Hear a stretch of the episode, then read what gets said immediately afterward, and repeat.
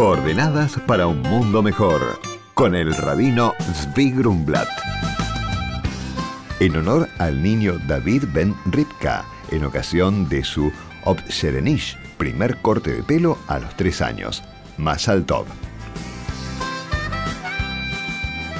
Muy buenos días, Shalom.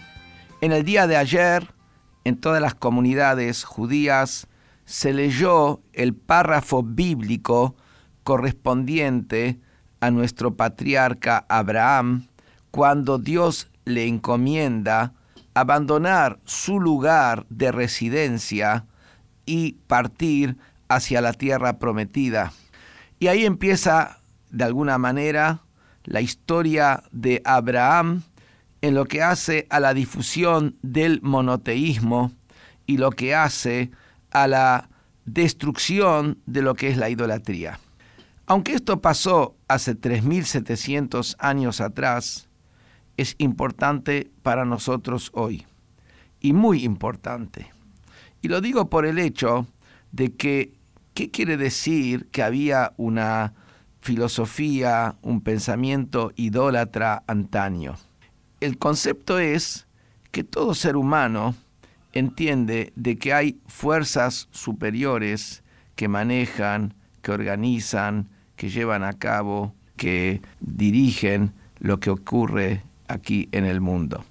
Lo que ocurre es que los idólatras tomaban como las fuerzas regidoras de lo existente elementos materiales, elementos concretos, y los convertían a esos elementos la naturaleza, eh, el oro o digamos otros elementos, los convertían como su Dios, como que su total dependencia de ellos.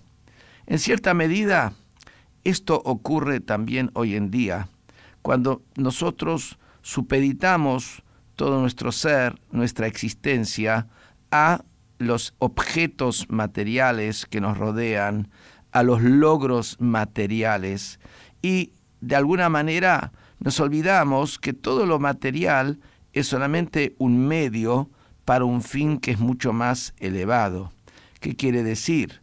Tomemos solamente el ser humano, la vida del ser humano. Tomemos, por ejemplo, principios de vida como son la honestidad, la solidaridad, la humildad, que son valores que hacen a la esencia del hombre, que hacen a la esencia de lo que es la vida y que son más importantes que todo, y son todos valores intangibles.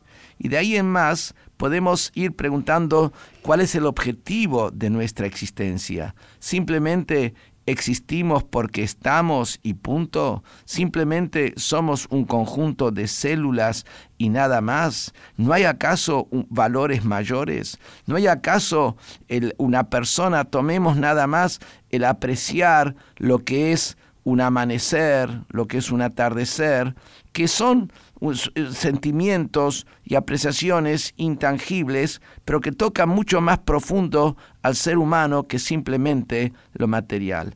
Es decir, el ser humano tiene que entender que lo esencial de la vida es lo espiritual. Lo esencial de la vida es lo eterno. ¿Qué es el objetivo de la vida? ¿Para que una persona trabaja, sufre simplemente para sobrevivir y nada más? Tomemos por ejemplo el arte.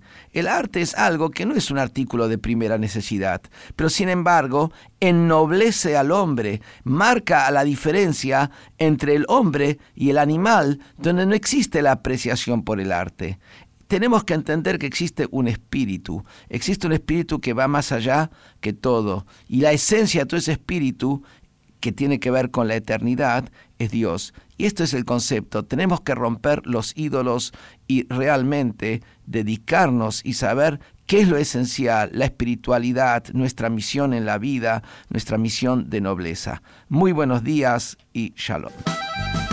Hola Magdalena, gracias por tu pregunta. De acuerdo a la ley judía, se considera árbol a aquel que su tronco o tallo central permanece de año a año.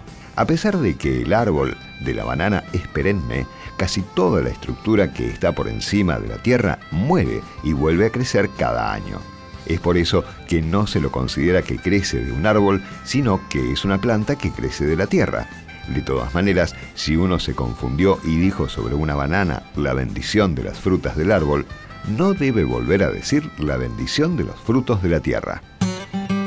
Por consultas al rabino pueden escribirnos a coordenadas.jabad.org.ar.